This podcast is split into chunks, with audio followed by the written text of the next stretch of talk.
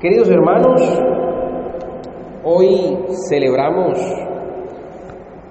la última domínica antes de entrar en esa gran fiesta que a todos nos gusta, en ese momento de espera que es el tiempo de, de Adviento. Hoy celebramos el día de Cristo Rey. Y precisamente, queridos hermanos, eh, las lecturas de esta mañana han hecho o han tenido como objetivo resaltarnos cuál es esa característica fundamental de ese rey que nosotros tenemos, que es nuestro Señor Jesucristo. Nos hemos podido dar cuenta de que una de las características fundamentales con las que podemos describir a Dios es como el buen pastor, haciendo precisamente una analogía con aquellos tiempos en la época de Jesucristo, cuando era una de las actividades, eh, digamos, más extendidas en medio del pueblo de Israel y que venían haciendo por tradición durante muchísimos años. Ser pastor eh, podría parecer una tarea de pronto aburridora, podría parecer de pronto algo, entre comillas, humillante, para nosotros en nuestra época. ¿Quién quisiera en estos momentos ser un pastor de ovejas? Probablemente nadie quisiera hacerlo. Preferirían ser gerente de un banco, gerente de alguna multinacional o algo así por el estilo.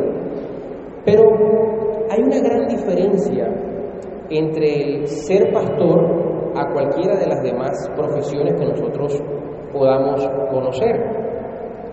Cuando nosotros hablamos de un gerente, usualmente eh, este gerente se vale de las personas de los recursos que tiene a su disposición para lograr objetivos. Mientras que en el caso de un pastor, el único y principal objetivo es servir, es velar porque sus ovejas tengan lo mejor, porque sus ovejas siempre reciban todas las cosas que necesitan.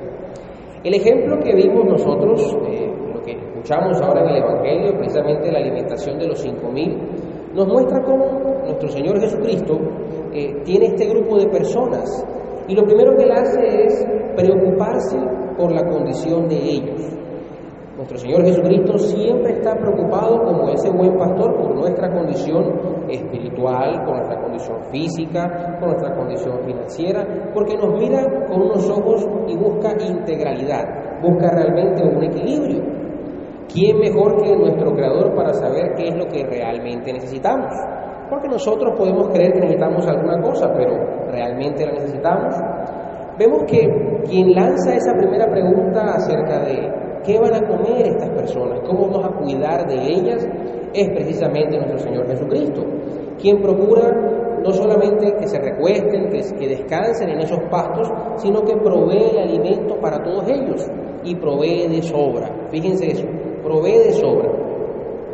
Hace unos días hablaba con alguien que me decía, es que cuando a veces yo tengo un poquito de más en la billetera o en el bolsillo y de pronto veo a alguien por ahí en la calle, lo primero que pienso es si yo se lo doy va a ir a comprar alguna cosa mala para su vida o de pronto quién sabe qué ir a hacer con esas monedas que le voy a dar o, o si veo a algunos niñitos pienso que de pronto hay un adulto explotador por ahí que está haciendo algo.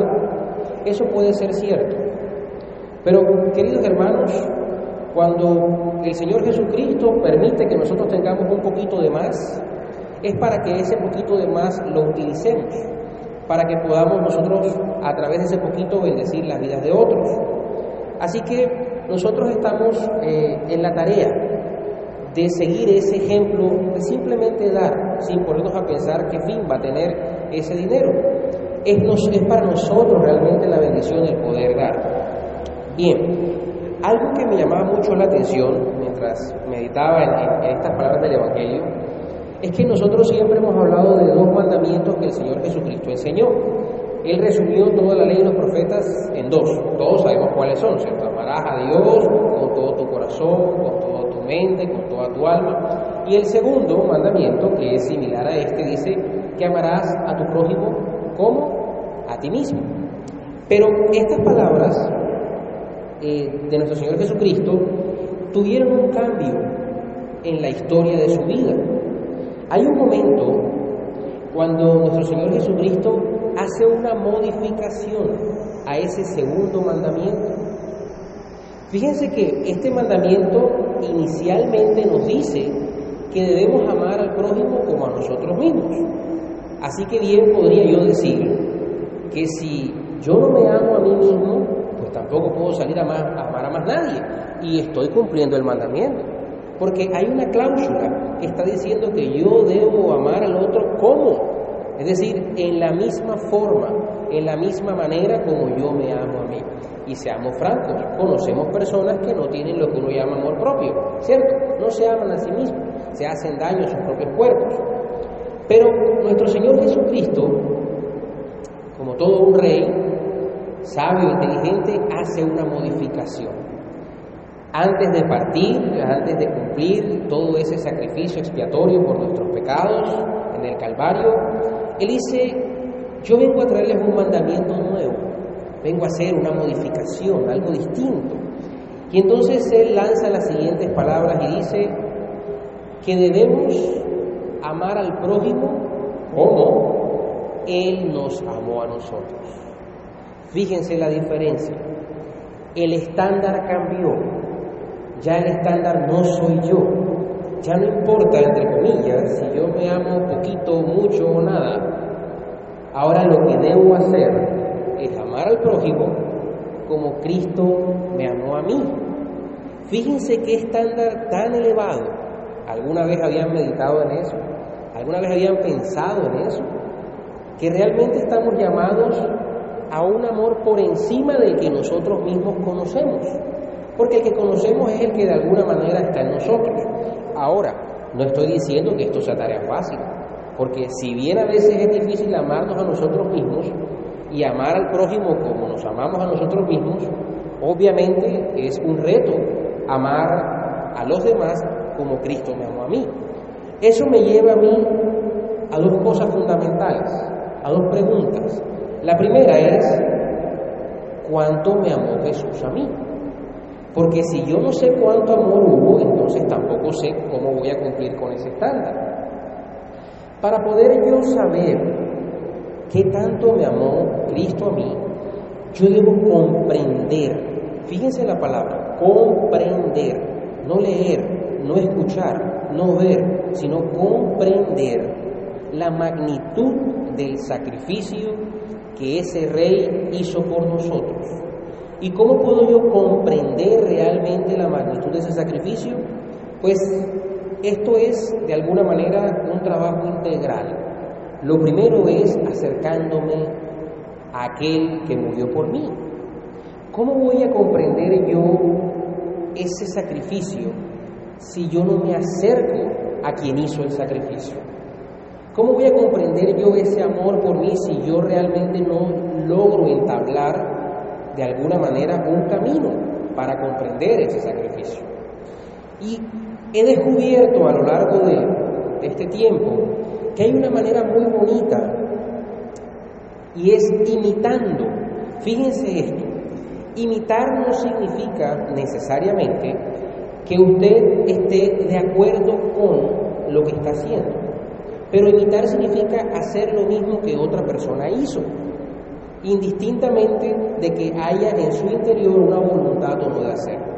Cuando usted decide hacer las cosas como Jesús las hizo, usted entra en un proceso en el que poco a poco va conociendo la personalidad, el carácter de Jesús, porque es a través del contacto con las personas necesitadas, con las personas que están sin esperanza, que nosotros podemos ir conociendo esa esperanza que Cristo les iba llevando. Nosotros no podemos, como dice el dicho, ver los toros detrás de la barrera. No funciona así. Mientras usted esté detrás de la barrera, nunca va a poder ser el torero. Nunca va a poder comprender por qué el torero hace lo que hace, ni vivir como el torero vive. Así que Jesucristo, siendo un buen pastor, lo primero que nos llama a nosotros, que nos dice es, sean ustedes imitación de lo que yo hago. Busquen alimentar esos cinco mil también. Busquen la manera de que puedan vivir esas experiencias que yo viví, porque es a través de esas experiencias que se va dando ese carácter en nosotros. El cristiano de hoy en día se olvida de las obras, Se olvida por completo. Y las obras son una meta, son un fin, son la vida misma. Es decir, si esto es lo que el pastor hace, de vivir por las ovejas, entonces, ¿qué otra cosa más hay que hacer sino esa misma, si somos imitadores de Jesús? Las obras no pueden quedarse en, pequeñas cosas, es decir, eh, cuando usted, por ejemplo, el médico eh, le dice que tiene que hacer ejercicio para que su salud mejore, él le dice a usted, hoy usted empiece caminando 15 minutitos, no se vaya tampoco ahora a, complicar la vida queriendo hacer lo que todavía no puede, un poquito. Pero yo le hago una pregunta, ¿será que usted se mantiene caminando esos 15 minuticos durante 10 años? No, usted siente que el cuerpo le va pidiendo más. Usted empezó con 10 minutos, pero posiblemente a los 6 meses ya camina una hora. Llega un momento en que le gusta tanto que ya no coge bus, sino que dice, voy a pie. Y le empieza a gustar, le coge el gusto y todo en usted se va alineando para esa labor. Es más, en los pies le, salen callos. ¿Por qué? Porque eso ayuda a amortiguar precisamente el, paso que usted va dando. Todo eso tiene una explicación. Ese callo molesto, eso tiene una explicación. Si no, pregunten a la gente que no usa zapatos y anda en la calle. Pasa por encima de vidrios y no siente nada. Suela natural. Entonces, del mismo modo, nosotros tenemos que imitar ese tipo de comportamiento que nuestro Señor Jesucristo nos pide que hagamos. Y no podemos quedarnos en pequeñas obras. No podemos quedarnos en, no, yo entrego los regalitos de todos los 24. O sea que hay que esperarle un año para que usted entregue los regalos. Y de resto de año, o sea, si ese día, ese año no hay Navidad, no hubo regalos tampoco. Hay que procurar crecer en las obras, porque entre más crezcamos en las obras, más crecemos nosotros en la imagen que estamos imitando. Yo quisiera poder alimentar cinco mil, pero tengo que empezar por lo menos por 5, por 10, por 15, ir aumentando poco a poco. Pero debe ser en mi corazón y en mi mente una decisión, debe ser una meta. Así como la meta es bajar la presión arterial, así como la meta es bajar el azúcar, así como la meta es bajar de peso, así la meta precisamente es crecer, crecer en ese carácter de Cristo.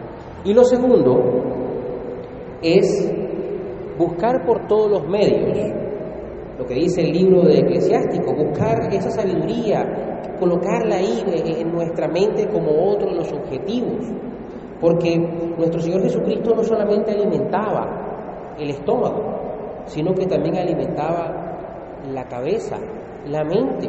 Es que cuando usted iba y escuchaba un sermón de Jesús, no solamente salía lleno en el estómago, sino que también salía lleno en el espíritu y lleno en el conocimiento.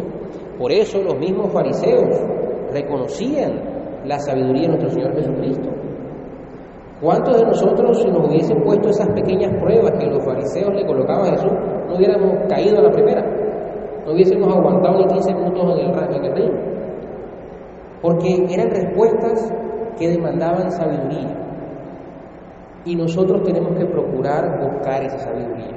Tenemos hoy la imagen de nuestro Señor Jesucristo como un rey, pero no como un rey soberbio, no como un rey eh, portentoso de, que humilla a los demás, no, al contrario, un rey cuyo reino se fundamenta precisamente en el cuidado de su gente, un rey que fundamenta precisamente en que las personas puedan crecer en conocimiento, Nunca me cansaré de decir aquellas palabras que Jesucristo, que, hablan de Jesucristo cuando está pequeño, y dice que crecía cada día en conocimiento y en gracia para con Dios y para con los hombres. ¿Y ustedes creen que este crecimiento era así, de chévere, por ómosis, que le venía? No, él hacía cosas, procuraba precisamente crecer, aprender, conocer. Entonces aquí hay dos componentes, como les decía al principio, procurar hacer y procurar crecer. Para yo crecer espiritualmente necesito las obras. Para poder crecer intelectualmente necesito entonces buscar la sabiduría, estudiar, leer.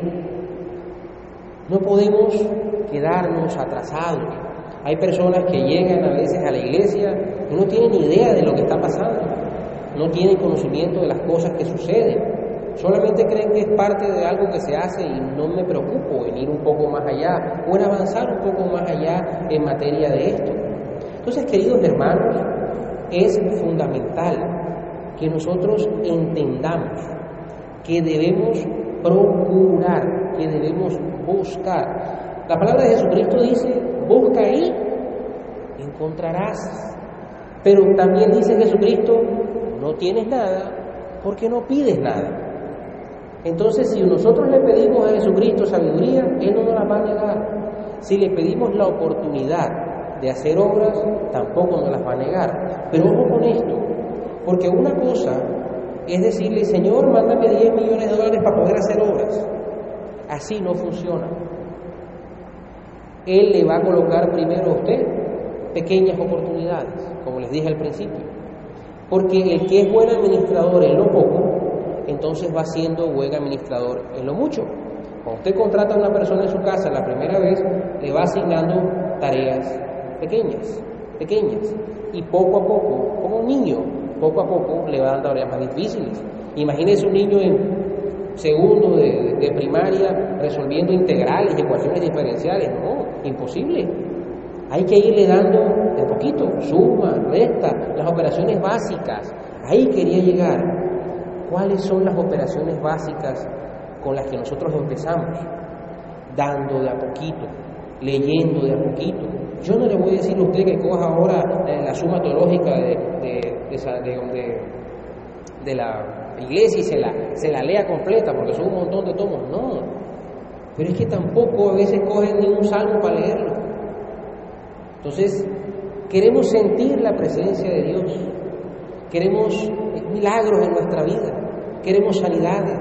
Queremos que oremos y enseguida se, se encienda el arbusto ahí en, en medio del monte. ¿Cómo? ¿De a dónde? ¿De a dónde? Para llegar allá. Por ejemplo, tenemos la vida de los santos. Personas como usted y como yo, que en algún momento de su vida entendieron que estas dos cosas eran necesarias, que había que dedicarse a las obras y que había que dedicarse a aprender más, a buscar ese conocimiento. Y esas son personas que nosotros hoy recordamos como San Agustín de Hipona, como Santo Tomás de Aquino, todos aquellos que son doctores de la iglesia, otros que fundaron órdenes como los franciscanos, como los dominicos, etc. ¡Ay! Quisiéramos ser como ellos, pero no empezamos como ellos empezaron, ni mucho menos nos sostenemos en ese camino hasta lograrlo. Nos rendimos a los 15, 20 minutos de haber empezado. No aguantamos la primera piedrecita, porque así como de poquito a poquito usted va creciendo, así también las piedrecitas que se van a encontrar en el camino también van creciendo. Imagínense, se tropiezan con un grano de arena al principio, no van a aguantar la bola de nieve por allá en tres o cuatro años. Entonces, queridos hermanos, la invitación de hoy en esta fecha tan importante, última fecha antes de entrar a ese tiempo de espera, es que procuremos precisamente que ahora que va a arrancar un nuevo año litúrgico, nos pongamos como meta poder hacer obras y conocer más a ese rey del que hoy estamos festejando todas esas bondades. Dejemos que nuestras oraciones dejen de ser egoístas, es decir, empecemos a orar por poder hacer obras para otro y olvidémonos de nosotros mismos, porque eso también caracterizó a Jesucristo. Imagínense el Señor pensando primero en Él antes que la humanidad, no se hubiese subido a la cruz nunca. No, yo, un latigazo de eso, ¿cuándo? No, imposible. Yo, el Hijo de Dios, menos. Pero no fue así. Hay que olvidarnos de nosotros mismos para poder concentrarnos entonces en los demás. Así crecemos, así imitamos a nuestro Señor Jesucristo y lo más importante, cumplimos ese mandamiento de ama a tu prójimo como yo te amé a ti.